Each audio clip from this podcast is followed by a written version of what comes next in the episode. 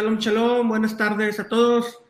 Eh, pues el día de hoy tenemos, eh, estamos honrados con poder eh, platicar con uno de los rabinos contemporáneos que yo más admiro.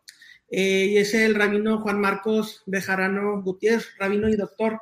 el rabino Juan Marcos Bejarano es un autor de varios libros, es rabino, tiene una ordenación ortodoxa y es un, eh, hace varias eh, lecturas acerca de diferentes eh, tópicos, de diferentes temas, incluyendo el judaísmo antiguo, el periodo del segundo templo, el cristianismo antiguo y acerca del el judaísmo sefardita.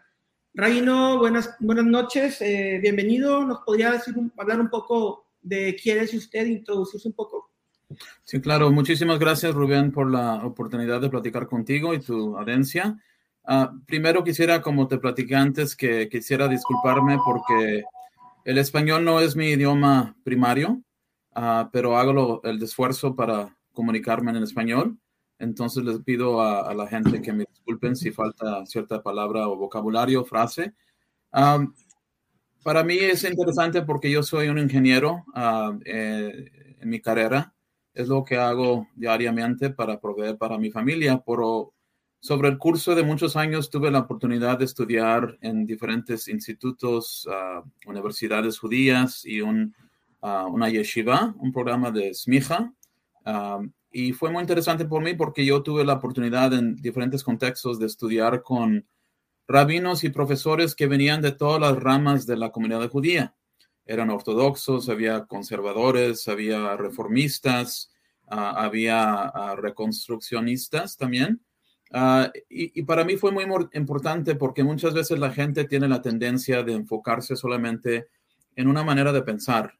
Entonces, cuando se tomó o cuando se, se enfocaba en los estudios de rabinato, eran tradicional, ortodoxo, Ah, aunque los rabinos ellos mismos eran de diferentes ah, perspectivas. Unos, er, todos tenían ordenación ortodoxa, pero muchos de ellos vivían una vida más como conservadora. Ah, pero lo que quiero decir es que yo tuve el beneficio de estudiar en ambientes judíos y eh, académicos, en el sentido que estábamos interesados en los textos, en el Talmud, eh, en el Mishnah, el Shulchan Aruch, etc. Pero también estábamos muy involucrados o muy enfocados en historia, en filosofía, en los pensamientos de los sabios de Israel sobre muchos siglos. Y como parte de ese discurso, yo estuve muy interesado en el desarrollo del judaísmo, o podemos decir los judaísmos de la era o la época del segundo templo, ah, cuando existía el templo en Jerusalén. Y eso en, muchas maneras enfocó mis estudios de identidad sefaradí, de las ah, raíces judías del cristianismo, por ejemplo, de las discusiones internas de la comunidad judía, uh, qué es un judío, quién es un judío y cómo se entienden esas preguntas, pero últimamente están basadas en lo que pasó hace dos mil años o dos mil quinientos años, etcétera. Entonces, todas esas preguntas fueron como parte del, proceso de mi estudio. Cuando estuve en el programa de maestría en el uh, Siegel College of, Judaic Studies, um, el tesis de maestría estaba enfocado en la identidad judía en el segundo templo, en la era, en la época del segundo templo, y cómo todos los diferentes elementos, los fariseos y los sedokim y los uh, los escenas, uh, se me hace que es como se pronuncia en español, los Essenes, y muchos otros movimientos tenían su propia manera de pensar acerca de qué era uh, la fe de la, de la Torá, del judaísmo antiguo, etc. Y era muy interesante para mí porque en las diferencias teológicas y uh, filosóficamente, encontré que tenemos muchos de los mismos pensamientos eh, hoy en día. Y los movimientos hoy de ortodoxos y conservadores, etcétera, eh, no necesariamente podemos tener una conexión ah, exacta como era obviamente 2000, 2500 años en, el pasado, pero podemos ver la línea de, la manera de pensar y todavía impacta en la manera en que la gente entiende el judaísmo hoy en día. Después continué mis estudios en el, um, el Instituto Spertus en, Chicago. Y una de las cosas que hice durante mis estudios del, del doctorado me concentré en la experiencia sefaradí. Y se, se, se, ve como que las dos, las dos temas, los dos temas no tienen mucho en, en conexión, en, en, el sentido que tienes el segundo templo, la, la, época de los romanos, de los griegos, de la destrucción del templo, etcétera. Y después piensas, pues es la historia de los judíos de España y Portugal, la, la península ibérica. ¿Cómo puede, cuál es la relación entre los dos? Pero si, si puedes imaginar la experiencia de los judíos de, de Sefarad, de la península ibérica, era en muchas maneras muy parecidas, muy parecida, porque durante la época de, los judíos de España y Portugal, estuvieron en conflicto con musulmanes y, cristianos, también estuvieron en convivencia con esos grupos porque en veces se ah, estudiaban juntos, podían tener diálogo, uh, podían aprender, aprendieron los idiomas de, árabe, por ejemplo, etcétera. Y las ideas filosóficas de los diferentes grupos entraron a la comunidad judía y su entendimiento, su percepción ah, personal, o como se dice, ah, de cómo se entendían ellos como judíos, empezó también a cambiar. Y puedes ver como en el segundo templo, eh, ese proceso también pasó porque se enfrentaron con el, mundo externo, ¿no? Fueron uh, el, ah, exilio de, Babilonia, se llevó a judíos o israelitas del tribu de Judá a, otro ambiente, regresaron, pero el, mundo de ellos cambió para siempre. Y en el mismo sentido, judíos en España, Portugal, estaban como tratando de lidiar con estas comunidades muy complicadas y las situaciones económicas y políticas y en el medio de ese proceso, ellos eh, sufren persecución, muchos de ellos son forzados a convertirse al cristianismo. Y la, la cuestión o la pregunta que, que se parece a la, a la, época anterior es, ¿quién es un judío? Los que se, los que se convirtieron abajo de presión o de, de amenaza física, eh, ¿todavía son judíos o, o ya como se convirtieron, serán cristianos o no son judíos. Todas esas preguntas no eran fácil para, para determinar. Por eso tenemos colecciones de teshuvot, de respuestas rabínicas a preguntas que estaban relacionadas con eso. Si una persona se fuerza a convertirse al cristianismo, puede firmar una ketubá, una, un contrato de matrimonio. Y había casos en que eso pasó y los rabinos están preguntando, preguntando a otros rabinos, ¿qué hacemos con esa persona? Y la razón cual menciono eso es porque en el segundo templo, eso, no necesariamente las mismas preguntas, pero los, los samaritanos, por ejemplo, eran judíos y esos tipos de preguntas se encuentran en el Talmud y puedes entender que hay muchas cosas parecidas. Hoy en día en Estados Unidos, la gran pregunta, como en la, tierra de Israel, Medinat Israel, es ¿quién es un judío? Una persona que se convierte en judío puede ir a Israel y el rabinato y el Estado de Israel dicen no, pero no aceptamos esa conversión. O puede venir una persona que tiene raíces judías, descendencia o genéticamente. Hoy, hoy en día es la gran cosa, ¿no? Que la gente toma la, la prueba de DNA o uh, AN, no sé cómo se dice en español. ADN. Sí y, entonces dicen, no, pero yo tengo esas raíces y después dicen, no, pero no es suficiente. La cosa está muy complicada. Puedes ir a una, un templo reformado, reformista, y la definición que tienen ellos de quién es judío es diferente de la sinagoga ortodoxa o la sinagoga ah, conservadora. Y entonces las mismas preguntas están ahí. El contexto es diferente, pero esas son las preguntas. Y esas preguntas han como formulado mi experiencia académica y rabínica, porque es, es la pregunta que siempre me estoy preguntando y por eso escribo tantos libros, porque la pregunta siempre está cómo ah, han lidiado esos esos grupos con esas preguntas ah, fundamentales. soy el rabino de una comunidad pequeña.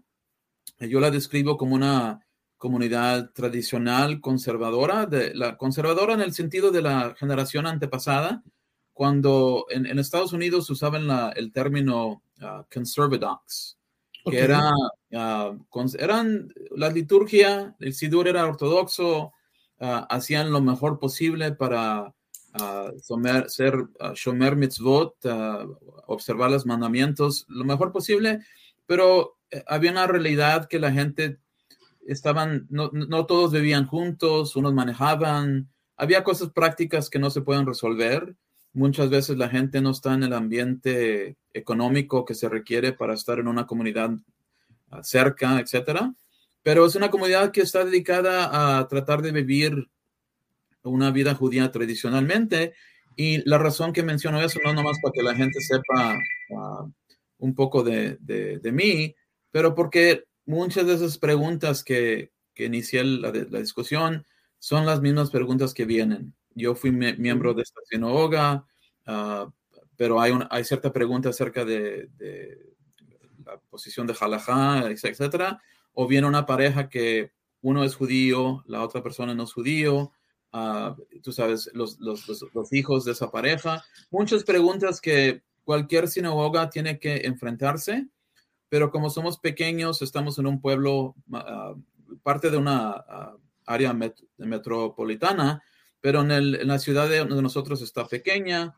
Entonces, como tenemos mucha gente que visita, pero están trayendo esos elementos y esas percepciones de quién es judío, quién es, eh, qué es el judaísmo, cómo se relaciona a la, a Torah, al Tanaj.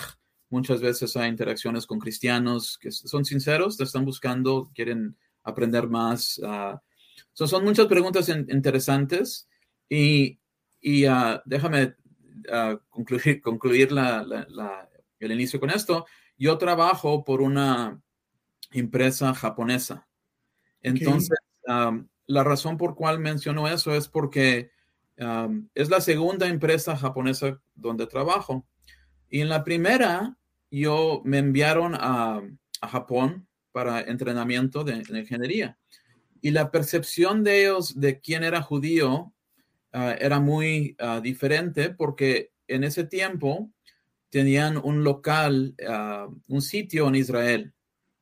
Entonces, judíos de Israel iban a Japón, pero, pero eran judíos seculares, eran israelíes, eran, hablaban hebreo, pero no guardaban muchas de las leyes de Shabbat o de Kashrut, etc. Entonces, la, de, en la percepción de los japoneses, no entendían cómo es que tú haces esto, pero ellos hacen esto, porque ellos, como la, la comunidad de ellos es muy um, uniforme, um, es, es, una comunidad en Japón, quiero decir, la, la, la gente japonesa, eh, ellos les gusta uh, la uniformidad, quieren que, que, la sociedad sea parecida, que tengan las mismas reglas, no, no les gusta, no, no, es que no les guste, pero no están acostumbrados a variaciones de, de pensar. Ellos cuando ven al mundo, en mi experiencia personal, ellos dicen, los, los mexicanos hacen esto, los americanos hacen, hacen, esto, los franceses hacen esto, y ya cuando se trata de judíos, no, no saben cómo, qué, cómo es que uno hace algo, pero el otro es muy diferente, porque yo pedía, no puedo trabajar en el Shabbat, no puedo comer esto, no puedo salir a cosas nocturnas, etcétera. Y entonces era interesante porque ahora estaba viendo yo la pregunta de la perspectiva de otra so uh, sociedad y cómo ellos perciben a la comunidad judía. Entonces es, es algo como uh, diferente, ¿no? Porque la gente, yo soy esto, pero también depende en cómo te ven a ti y cómo sí. ellos te, te perciben. Entonces, yo sé que hablé mucho, pero creo que es, es, algo interesante para tratar de entender que mi motivación es por muchos de estos uh, temas que, que hablo y, y, escribo sobre. Excelente. Y, y, es una gran bendición lo que, lo que usted está haciendo eh, eh, para la comunidad. Es, es uno de los eh, pocos rabinos que yo conozco que están en el diálogo inter, interreligious dialogue, interfaith dialogue de, sí, sí, de, con diferentes fes y es algo que, que, que, admiro, admiro mucho, de usted. Y recientemente vi que usted había, eh, había traducido uno de sus libros eh, en inglés al español. Eh, no sé si sea el primero que han traducido o ya ha traducido otros libros al español.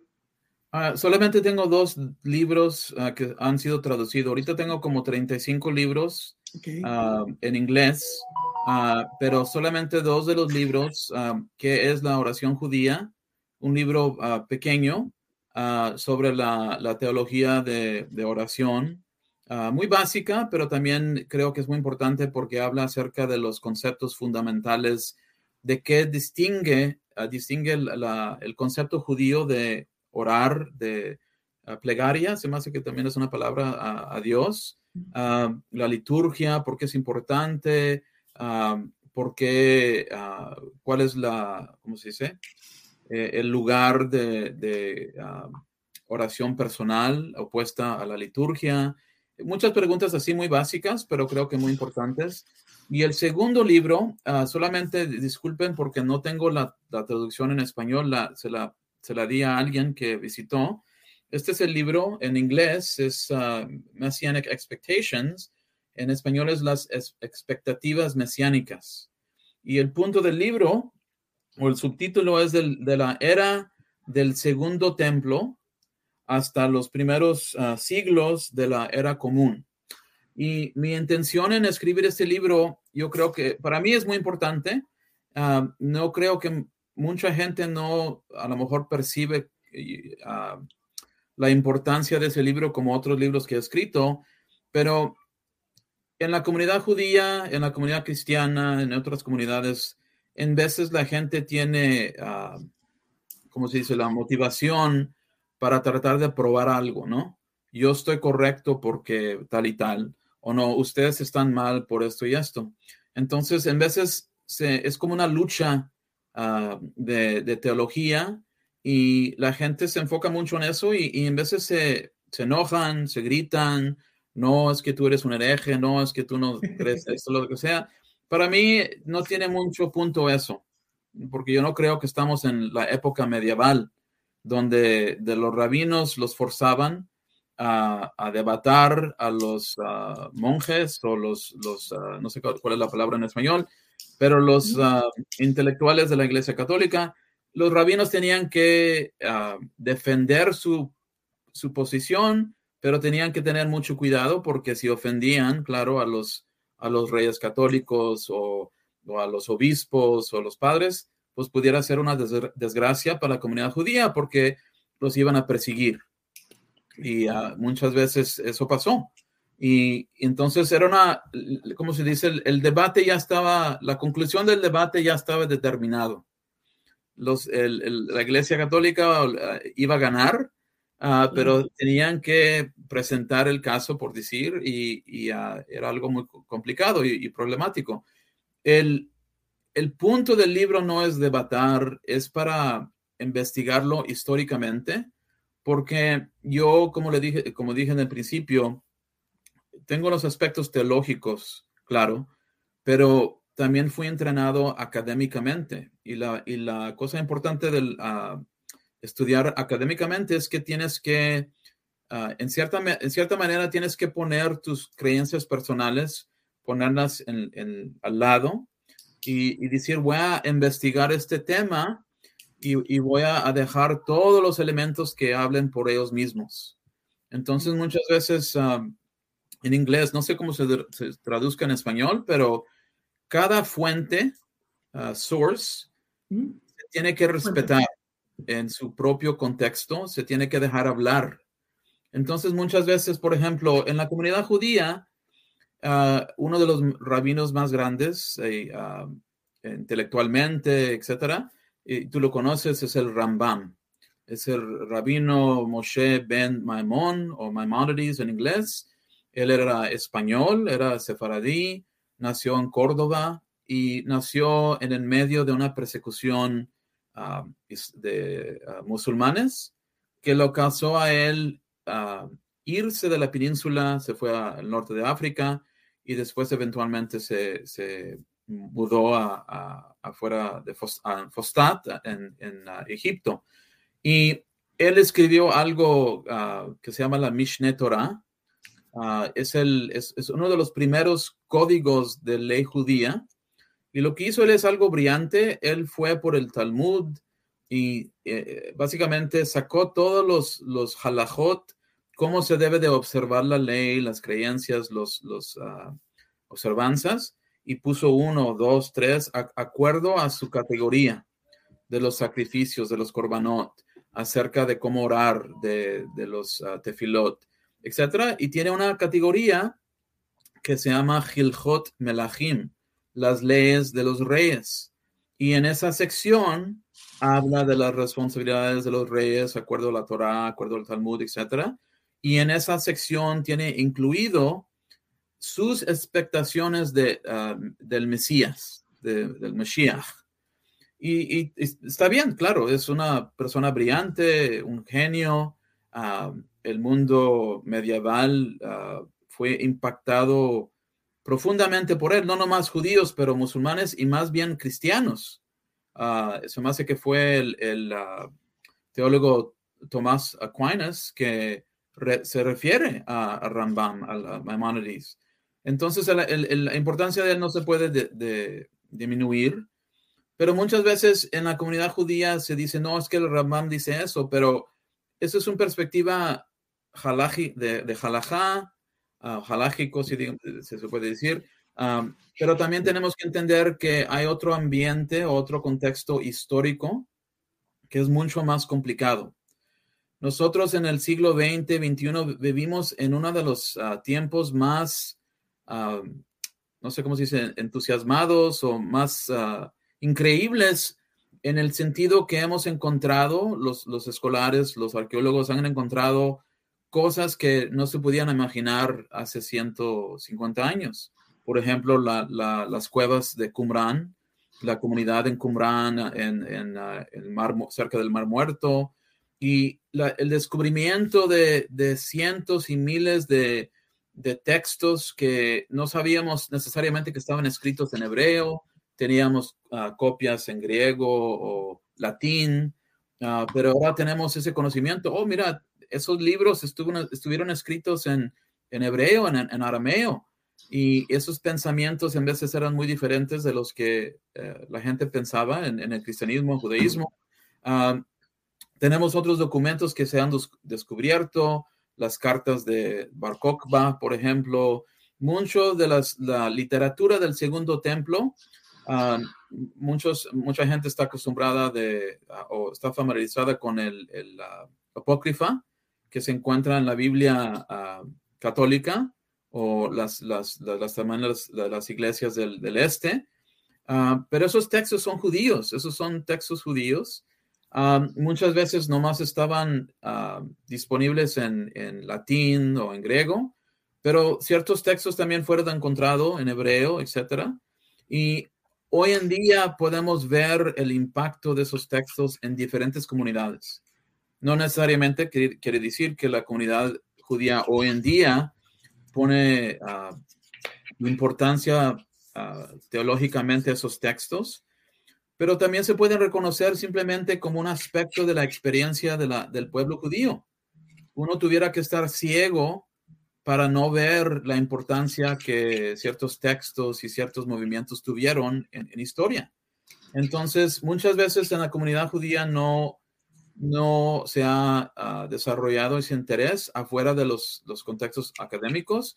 Y yo dijera también en el contexto cristiano que también hay muchas veces no hay interés en esos libros porque por cuestiones teológicas de las diferencias de los evangélicos y los católicos, etcétera, dicen, no, es que esas cosas no, no pertenecen a la iglesia, etcétera. Pero para, de una perspectiva ah, académica, y, yo digo judío, eh, es muy importante porque tenemos libros como los libros de los macabeos. Son los libros más judíos que una persona pudiera encontrar y se encuentran ¿dónde? En, en, el, en el, la, la, Biblia, la Iglesia Católica. Es increíble, ¿no? Porque si no hubiera habido, no sé, si no hubiera sido por los macabeos, los Hashmonaim, no, había, no hubiera habido judaísmo en, en el tiempo que, que siguiera, ¿no? Se hubieran hecho todos griegos, se hubieran asimilado completamente. Y ahí, en esa, en esa batalla, puedes ver en cierta manera los, la batalla que tenemos hoy en día, no físicamente, pero teológicamente. Había judíos en, en Jerusalén que querían ser más griegos en su manera de ser, pero no, necesariamente en su mente decían, no, es que no quiero ser judío o no quiero ser fiel a la Torá, pero en su manera de pensar era muy diferente. Hoy en día, si hablas con un judío reformista, muchas veces te van a decir, sí, yo no creo que la Torah ah, se pueda aplicar en la misma manera, pero los elementos ah, más importantes de justicia y amor y, es eh, justicia ah, de, ayudar a los pobres, esos son los elementos más importantes. Y claro que soy judío y, y acerca de la halajá no guardan nada, no comen kosher, no, no unos que no ni circuncidan sus hijos, etcétera, pero en su mente ellos están siendo fiel a lo que ellos perciben que es lo más importante de la Torah, el Tanaj, etcétera, como en, el espíritu de los, de los Nevi'im, de los profetas, porque los Nevi'im a veces hablan mucho de la pobreza y la injusticia, muchas veces sobre la observancia de los halajot, ¿no? Porque ponen mucha énfasis en los que están desachados, los que están rechazados. Y es algo importante, claro, nadie está discutiendo eso, pero quiero decir que nosotros en veces ah, ah, pensamos eh, en, con lentes, por decir, del siglo XXI, en lugar de pensar como pensaban ellos en esos días. Y, mi punto con los macabeos es muy simple, que había una batalla no simplemente contra los, ah, los, griegos de Siria, pero había una guerra entre la comunidad y, la razón que menciono eso es porque muchas veces no percibimos elementos importantes en estos textos.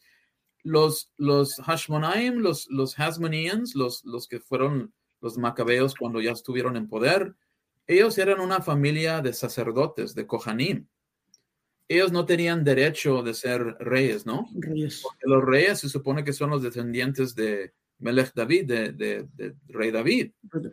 Entonces, la pregunta que debo de hacer a tu audiencia es, ¿los macabeos o los Hashmonaim, ellos esperaban una, un Mashiach o no?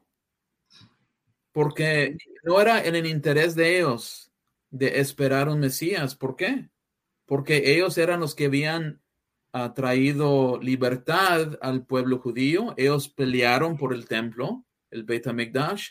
Ellos quitaron el poder de los, de los Seleucids, no sé cómo se dice en español, eh, lo quitaron sobre el, pueblo de Israel y por un tiempo, casi 90 años, había, una, había un estado, un reino independiente, porque en veces pensamos, se destruyó el primer templo y después pensamos, Ah, ahora, hoy en día, 1948, empieza nuevo Medinat Israel, Estado de Israel. Sí, pero por un tiempo ahí de 90 años hubo un Estado de Israel, por decir, el reino de, eh, limitado, claro, pero hubo un reino independiente que hasta tenía, uh, ¿cómo se dice?, recognición, uh, relaciones con el, el, imperio romano. Tenían embajadores, etcétera, era, era un reino pero de la perspectiva de los macabeos no era, no querían promover la idea de un Mesías. ¿Por qué? Porque los va a quitar a ellos. Ellos no, no están esperando, no tienen expectativas mesiánicas porque ellos en su mente, ellos ya llevaron a cabo la, la, redención, por decir, o el rescate del pueblo de Israel. No estoy diciendo que está correcto, pero en su manera de pensar tiene, tiene sentido porque ellos pudieran decir, no, en el futuro va a haber alguien, pero ellos están manejando un pueblo y un estado político. Por eso están peleando, están, todas las cosas que pasan están tratando de, de hacer sobrevivir el estado y la población judía. Pero si lees los libros de los macabeos, ellos no tienen interés en eso porque para ellos, ellos tienen que preservar su, su ah, posición. Entonces, es un ejemplo que nosotros en veces no pensamos. Es un grupo que no tiene expectación mesiánica.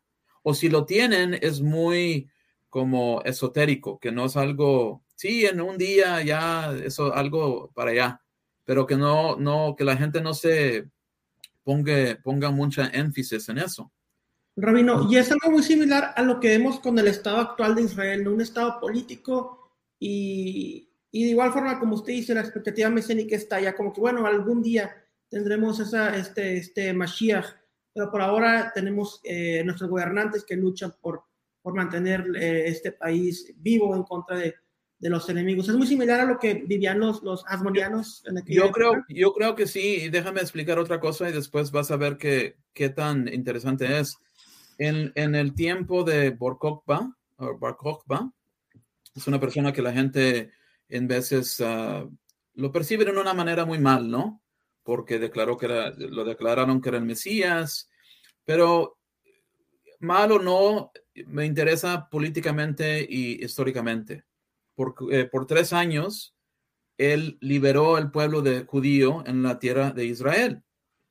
Los romanos vienen, están, batalla, están haciendo batalla con él, en el fin muere y ese es su, su ah, guerra, fue la tercera guerra contra los romanos. La gente, la gente se recuerda de la destrucción del templo, la, la gran guerra judía uh, en 66 a 73. Y después la gente piensa de Borcocua, pero hubo, hubo, otra, la guerra de Quitos, de 1500, uh, mil, no, 1015, ¿cómo se dice? 115 a, a 117, que fue peleada prima, primariamente en Egipto y en diferentes provincias del, del Imperio Romano, pero fue una batalla judía también. Entonces fue la tercera guerra contra los romanos, perdieron. Y cuando tú lees la, la Mishnah acerca el primer eh, elemento del Talmud, ves que la percepción de los rabinos acerca de el Mesías sí creen en, el, la venida del Mesías, pero está muy limitado. Estamos en los, como dicen muchas veces, se pueden oír los, los pasos de, del Mesías, pero siempre es algo como en la distancia, es algo en el futuro. ¿Por qué? Porque los rabinos, en mi manera, manera de pensar, uh, analizándolo históricamente, los rabinos entendían que una batalla física contra el, imperio romano no podían, no, no, podía llevar a cabo eh, en éxito, no pudieran tener éxito. Se trató tres veces, resultaron cientos de miles de muertos y, y unos eh, hechos esclavos. Entonces, los rabinos no quieren eliminar la fe y la expectativa mesiánica del pueblo judío, pero lo que quieren hacer es decir, ¿sabes qué? Nosotros no podemos iniciar ese, eh, esa época. Nosotros tenemos que poner eso aquí, vamos a creer en eso, pero nuestro enfoque o lo que vamos a enfocarlos es en halajá, en la manera que podemos vivir, porque los romanos tienen control. Uh, no sé si se perdió la conexión o no. Okay. Eh, eh, no se puede oír, estás ahorita uh, en silencio. Sí. Sí. Entonces, los rabinos estaban básicamente, de mi manera de pensar, están diciendo, y el rabino uh, Jacob Neusner dice algo uh, relacionado a esto, relacionado a esto, dice, la única cosa que podía hacer Israel en ese tiempo era ser santo, porque a los romanos no les importaba que una persona tuviera uh, santidad, ¿no? Que dusha.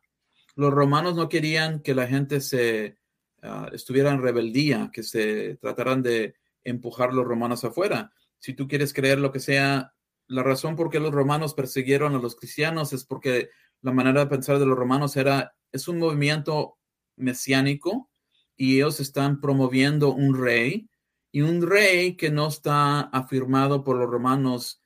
¿Qué quiere decir? Es una, uh, ¿cómo se dice? Threat, un amenaza al, al, imperio romano. Los romanos quieren paz y quieren sus taxas, taxas, ¿no? Quieren coleccionar el dinero. Y cualquier movimiento profético, Mesías, que tiene la tendencia o la posibilidad de causar problemas, no, los romanos no quieren eso. Entonces, los rabinos yo creo que vinieron al punto de decir, ¿sabes qué?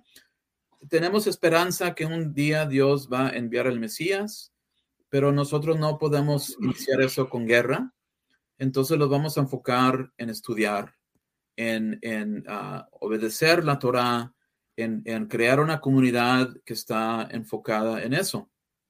Y la razón que eh, mencioné eso es porque hoy en día, cuando ves la división dentro de Israel con los que son seculares y los que son religiosos, y hay otros que son religiosos ortodoxos que no están de acuerdo con el, la tierra del, del Medina de Israel, el, el, gobierno de Israel, porque aunque, es, aunque están ahí en el pueblo, dicen, no, es que el Mesías no inició esto. Aunque están ahí, y hay otros que dicen, no, pero si nosotros los hubiéramos escuchado a ustedes, hubieran muerto más judíos durante la historia, porque, claro, e, el, el, pueblo de Israel siempre ha tenido una conexión con la tierra física, siempre ha habido números pequeños, pero siempre, siempre fue algo pequeño. Y en, en la época moderna, cuando se realizó que en la mayoría de los estados del, del oeste, eh, judíos iban a estar tratados como ciudadanos de segunda clase, se, se, realizó que tiene que haber otra opción. Claro, judíos en Estados Unidos, en Canadá, Inglaterra, etcétera, han tenido muy, muchas experiencias muy positivas, claro, pero en, el, en, aspecto de la historia completa es, algo muy breve, ¿no? Estamos hablando 100 años, 200 años, lo que, sea. Entonces, hubo un deseo de iniciar algo en lugar de esperar que, a, que el Mesías viniera a iniciar. La gente dijo, no, yo tengo que actuar, tengo que iniciar algo y la única manera que puedo hacer esto es para regresar a la tierra y, cultivar una, un país de nuevo, ¿no?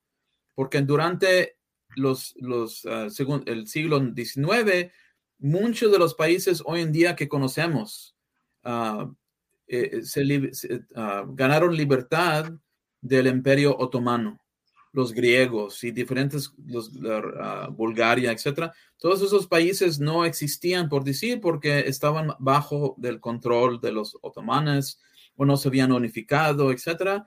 Entonces, mucha gente dice, no, yo quiero regresar a mi identidad uh, eterna. Yo no soy ciudadano del imperio otomano, yo soy griego, yo soy esto. Entonces el pueblo judío también tiene como esa motivación, dice, no, para ser igual tengo que estar en una tierra que va a ser mía y eventualmente ellos empujan para que se crea, se establezca el, la, nación de, Israel. Y, uh, pero es interesante porque son las mismas cosas de hasta qué punto es, uh, ¿cómo se dice? conectado con la, el destino del pueblo judío, porque es un gobierno secular, pero hay elementos religiosos. Es algo muy interesante y, puedes ver, si, si, regresamos al tema de los, de los macabeos, cómo ellos están lidiando con las mismas cosas, ¿no? Porque ellos tienen que pelear, tienen que enviar embajadores, tienen que hacer todas las cosas que se están uh, debatiendo hoy, ellos están en guerras de conquista porque tienen que tomar control de ciertas áreas porque tienen miedo que los, los Idume, los, de, la gente de Edumea, que son los descendientes de los eh, de Edom, de los descendientes de Isaú, ellos toman control de esa área, hasta les dicen, si no se convierten en el judaísmo, se tienen que ir. Y de, esa, ah, de ese hecho viene quién? Viene Herod. Herodes, ¿es más que se dice eh, Sí, entonces puedes ver las consecuencias tienen consecuencias muy profundas. Las acciones de una generación impactan a la otra porque Herodes está muy involucrado con los, los, romanos y también en, en, muchos casos es muy, persigue a su, a su, propio pueblo, ¿no?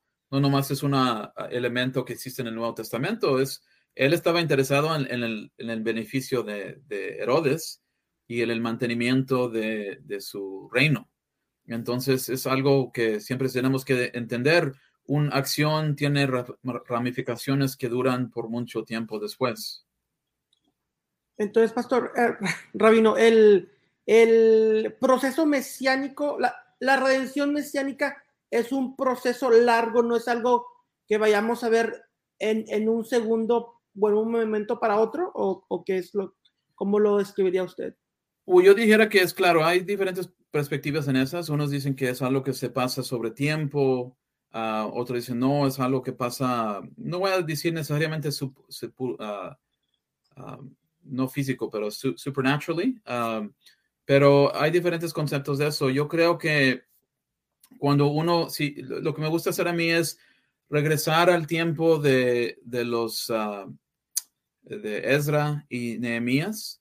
Y, y ellos, si, si, te recuerdas, ellos fueron el segundo grupo que regresó de Babilonia, ya estaban abajo de los persos, regresan para reconstruir uh, las, las uh, muros, los, los muros de, de, Jerusalén, porque están decaídos y es, es, algo que no creo que la gente piensa.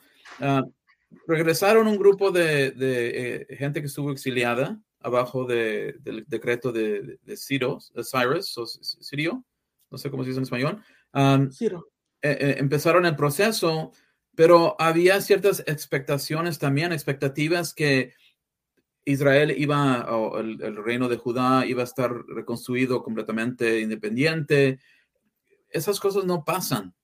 Uh, sí, hay elementos que dicen puede pasar porque los, los gobernadores tenían, en el principio, tenían conexiones con la casa de David.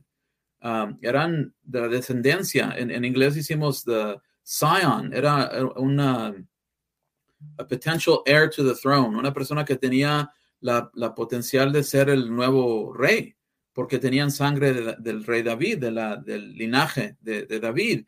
Pero esas cosas no pasan, están sobre, tienen la libertad de practicar su fe, eh, el culto en Jerusalén, pero los persos están todavía gobernando. Y después cuando los persos están conquistados por los, los griegos, abajo de los macedonians de Macedonia, eh, simplemente sí, los, los permite a Alejandro seguir con sus costumbres, pero como quiera están sobre abajo de, otro reino. Y así sigue, ¿no? Hasta, hasta el tiempo de los romanos y después sigue Islam, etc. Entonces, yo creo que muchas veces es importante para nosotros entender cómo ellos percibían, ellos sabían que no se, se llevaron a cabo las expectativas que ellos tenían de los profetas, que sí, que Dios iba a perdonar, que iba a regresar, pero como que hubo algo, no se arreglaron los asuntos como ellos pensaban. Entonces se enfocaron en qué? Pues en reconstruir el templo y como dije que de los rabinos, en vivir una vida uh, llena de, de kedushá, de santidad. Y, y, yo creo que eh, hoy en día, en, muchas maneras, tiene que ser la misma uh, situación.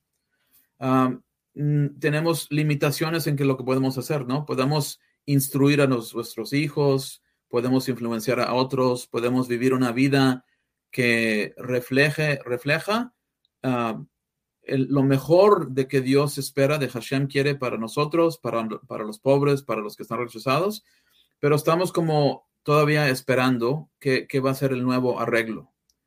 Uh, hay un rabino que se llama uh, rabino Shira, sabemos que es Shira, y él dijo algo muy interesante, dijo, Muchas veces aparentemente la gente le pregunta acerca de la venida del Mesías, etcétera, y él dice, es un, uh, no es una cotización exacta, pero dice, yo sé que el templo no está reconstruido, eh, sé que los árabes técnicamente están en control del, del monte del templo, entonces lo que puedo decir es que la revelación completa del Mesías no está, es un proceso, dice él. Y es por eso que el judaísmo, él explica, en su opinión, que el, judaísmo se enfoca en el, en el, en el sexto día, porque el sexto día es la preparación, ¿no? Para el Shabbat. El, Shabbat es el séptimo día. Ah, dijo, tenemos que hablar del, del, eh, día seis porque es el, tiempo de preparar, de preparar nuestras almas, de preparar físicamente, pero eh, lo que viene después, eso nomás se revela cuando ya está uh, en, en, en uh, realizado, por decir. Entonces, la razón por cual men menciono eso es que eh, muchas veces los, los, uh, la división entre judíos y, cristianos es obviamente enfocado en, en, una o dos cosas sobre la identidad de, de quién es el Mesías, Pero lo que creo que está tratando de, relatar el rabino Shira es que eh, es un proceso y lo que podemos estar enfocado y de acuerdo en los dos lados por decir es que eh, tenemos que preparar, preparar para las cosas que nosotros podemos hacer. Uh, en, que en español se dice santificar, kedusha, eh, eh, ser observantes de los mitzvot que pertenecen a cada, persona, ¿no? No nomás para judíos, pero para una persona que no es judío, uh, también hay mandamientos que están relacionados con ellos. Entonces, eso es lo que podemos hacer, tener bitajón, tener uh, confianza en, en Hashem, en Dios, y, tener emuná, tener fe que Dios va a revelar y va a establecer las cosas como deben de ser, pero nosotros tenemos que ser lo que nosotros tenemos el, la habilidad de ser. Y ah, eso creo que, que es, muy importante en ese sentido. Sí, eh, eh, en el Talmud se menciona que em, estaremos aquí por seis mil años y el Malhut Hashamayim o la era mesiánica será un Shabbat de de, mil años. ¿Podría explicarnos un poco al respecto, Rabino? Pues muchas veces en el Talmud ah, hay elementos que no son de, uh, ¿cómo se dice? Son de agadá. Eh, no, no, una persona no está obligado de, de, creer, por decir literalmente. Son ideas que los rabinos están expresando teológicamente, están tratando de enseñar. Uh, será seis mil años, uh, cinco mil años, lo que sea, literalmente, no, es lo importante. lo que es importante es que Dios estableció el mundo, creó el mundo y por una, una época, un, periodo de tiempo, ha revelado la Torá, ha enviado los profetas, etc. Y hay una época que esperamos, esa, esa época mesiánica, donde Hashem va va a poner cosas correctas, ¿no? Va a liberar al pueblo judío, pueblo Israel, de abajo de la mano de los que lo han perseguido, porque muchas veces la gente me dice, no, es que Israel, eh, eh, eh, claro que es importante que el, Estado de Israel existe, pero muchas veces les digo, pero tienen que realizar que en cierta manera todavía hasta en la tierra de Israel está en exilio, porque cualquier cosa que hace Israel, no que sea perfecto, pero cualquier cosa que hace para defenderse, para, para esta cosa que hace políticamente, el, el, mundo está, no, no, no puede hacer eso, está criticando, no vamos a castigar, no reconocemos. Hoy en día estamos en un ambiente muy diferente, ¿no? Porque tenemos uh, Arabia Saudí o Saudi Arabia, está platicando con Israel, diferentes países que nunca hubiéramos pensado que tienen relaciones. Es algo increíble. Claro, es porque tienen más miedo a Irán que, que tienen a Israel, pero las cosas han cambiado, pero a la misma vez, ah, si no fuera por la guerra en Ucrania con los rusos, ah, siempre habría algo de Israel. No es que Israel hizo esto, no es que las Naciones Unidas van a decir que van a condenar. Entonces, hasta aún en, el, en, la tierra de Israel no está completamente libre, tiene que, uh, ¿cómo se dice?, poner atención y en veces, pues, de, ok, no vamos a hacer eso, tenemos que regresar. Eh, eh, estaba escuchando un programa acerca de la guerra de 1973, la guerra de, Yom Kippur. Ah, entonces, esa, esa guerra fue muy difícil para Israel y Estados Unidos le ayudó bastante eh, a, Israel. Ah, pero la razón, ah, la, razón que por cual menciono eso es porque ya cuando se estaba ah, Israel ya estaba ganando la guerra, los rusos y, Estados Unidos están poniendo presión contra Israel que ya no haga más batalla contra los, contra los egipcios o los, los sirios.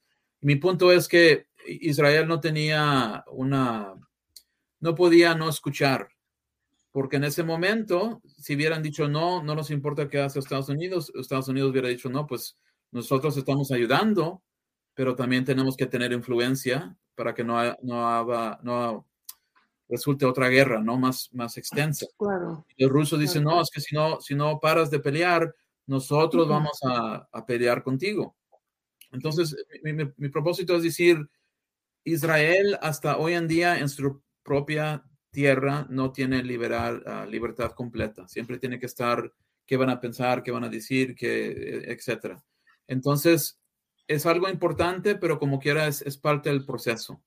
Es como que se está construyendo, pero ese proceso no se ha llevado a cabo en, completamente. Excelente. Rabino, ¿dónde podemos encontrar eh, su libro Expectativas Mesiánicas? ¿Cómo lo podemos conseguir en español y, y este, para que nuestros este, amigos podrán, puedan leer este, este libro que usted escribió?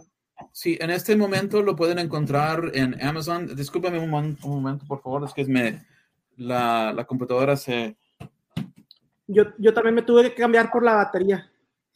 sí, me olvidé que no estaba conectado. en este momento pueden comprar el libro en Amazon. Ah, está ah, disponible en, claro, en Estados Unidos, pero también en Europa. En, ah, hoy en día ya está, se puede encontrar en, el, en, la versión de México. No estoy seguro de las otras versiones que hay, pero los de inglés están disponibles. También en inglés hay una versión en audio Ah, este, no está en español, pero es en inglés, pero el libro en, español sí está disponible y espero en el futuro poco a poco ah, traducir más libros para, la que, para, que, la gente tenga la oportunidad de, aprender. Excelente, sí, es una gran bendición que poder este, tener esto en nuestro, en nuestro idioma, eh, ya que pues eh, eh, hay muy, a lo que yo he visto hay muy poco material académico en, en el habla hispana y esto el trabajo que usted está haciendo es algo excepcional y añade bastante para, para todas las, personas que quieren aprender más acerca de, la historia y de su, de su fe. Sí, sí, claro. Yo creo que es una de las cosas que me entre, entre, ah, entre no puedo pensar de la palabra. Entristece. Sí, porque no ha habido el, tipo de facilidad de material para la, el pueblo hispano que tiene ese deseo, porque como digo, hay mucho material que está tratando de convencer a alguien de un punto de vista, que no, no, hay nada mal con eso, pero yo creo que también es importante para la gente que tenga como una perspectiva que no tiene cierta... Uh, bias. Bias, sí, una, una motivación. sí, Con, te, te, quiero, te voy a enseñar por qué estoy correcto, por decir. Eh, es, yo creo que es muy importante porque muchas veces la gente simplemente adopta la, la, perspectiva de cualquier cosa que leen, no entendiendo que en el judaísmo mismo hay muchas perspectivas. Entonces, eh, muchas veces dicen, no, es que esta es la percepción, perspectiva judía, pero le preguntas a otro rabino y dice, no, pero tenemos este recurso, este texto que dice esta cosa. Entonces, ah, yo creo que es una manera diferente de pensar por mucha gente, ¿no? Muchas veces la gente espera blanco y negro. Y ah, yo, yo, yo creo que la, la Torah y la Biblia muchas veces nos da elementos que se parecen en conflicto, porque son, es, es más complicado, es una, muchos perspectivos, ¿no? Como un diamante, ¿no? Que se puede apreciar en diferentes maneras. Pero es, es, yo creo que para la comunidad hispana es algo muy importante y también para ayudarlos a ellos no, como estábamos platicando en otra vez, que, que tengan como más, ah, ah, que no se confundan tan fácilmente, ah, porque en veces encuentran algo, están contentos, están entusiasmados, pero se, como que se lo, lo aceptan sin un poco más estudio, y yo creo que es importante. Sí, estoy totalmente de acuerdo con usted, Rabino algunos comentarios finales que quisiera dar eh, para, para, las personas que nos escuchan y los que nos van a escuchar eh, en, el futuro en diferentes plataformas en las cuales vamos a subir esto. Sí, ah, yo dijera que quisiera sugerirle a la, gente que está estudiando que, que pongan importancia en estudio, uh, claro, de la idioma hebrea, si pueden, es, algo que inicia a la persona a otro mundo. Claro, la, eh, el entendimiento de la, de la, del Tanaj, la, literatura hebrea de la Biblia, ah, pero también eh, entender historia para que tengan contexto de diferentes elementos, como dije, de los macabeos, por ejemplo. Esa literatura es importante, es parte de la experiencia judía. Y, que tengan la, que no tengan miedo. No leer un libro no es algo que necesariamente va a cambiar tu punto de vista o, hacer daño, aunque no estés de acuerdo con él. Pero lo que sí hace es que es una conversación. Um, muchas veces um, decía uno de mis rabinos, rabino Sherwin, que la Torah, claro, uh, no permite necromancia, uh, hablar con los muertos, ¿no? Uh, es prohibido, es, es, muy básico en la Torah, pero él decía que uno cuando lee las palabras de los rabinos o, de, o cualquier sabio, ¿no? Está como comunicando con ellos, no en el sentido que estamos haciendo algo que, que es prohibido, pero estamos escuchando y cuando estamos procesando las palabras que escribieron, los da un entendimiento al pasado, como que si viajáramos en el espacio y podemos un poquito entender cómo ellos percibían, las, percibían las cosas y apreciar un poco más que eh, interesante es eh, el judaísmo, es la experiencia del pueblo judío, como platiqué de Qumran, diferentes cosas así. Cuando empiezas a, a, leer lo que escribieron y entender el contexto, es, es, algo como que estás transportándote en otro mundo y yo creo que te hace apreciar más el día en que nosotros vivimos porque tenemos esta facilidad de poder comunicarnos por internet, por aprender y por apreciar diferentes perspectivas que no necesariamente estamos de acuerdo. No tenemos que estar de acuerdo, pero pues, si, si hay ideólogo, es, es, lo que es importante, porque se respeta a uno, um, eh, entiende que hay diferentes maneras de pensar y, y, y respeto es algo que yo eh, siempre estoy tratando de promover. Uh, y, y, eso yo creo que faltaba en, en siglos anteriores. Uh, entonces, es, yo creo que eso es lo más importante que pudiera uh, dejarlos. Amén. Rabino, me gustaría invitarlo a hacer otra, otra entrevista en el futuro y hablar de, de diversos eh, temas donde nos podría usted este, exponer eh, su sabiduría y la perspectiva del, del judaísmo en diferentes as aspectos. Sí, claro, fuera mi, mi, placer y otra vez disculpen que el español no es mi idioma primario. Bien. Se me hace que me dicen eh, entender más o menos, pero siempre es una, um, ¿cómo se dice? Me, me gusta practicar y, y te, te, aprecio mucho porque me dices la oportunidad de, de, comunicarme en español y espero que la próxima vez pues tenga más práctica, ¿no? Y uh, siga desarrollando ese, esa habilidad. Oh, excelente, su, su, español es, su español es mejor que mi inglés. eh, pues eh, bendiciones, Hashem lo bendiga, pastor, y, y, pues estamos, estamos platicando. Sí. Okay. Shalom, shalom.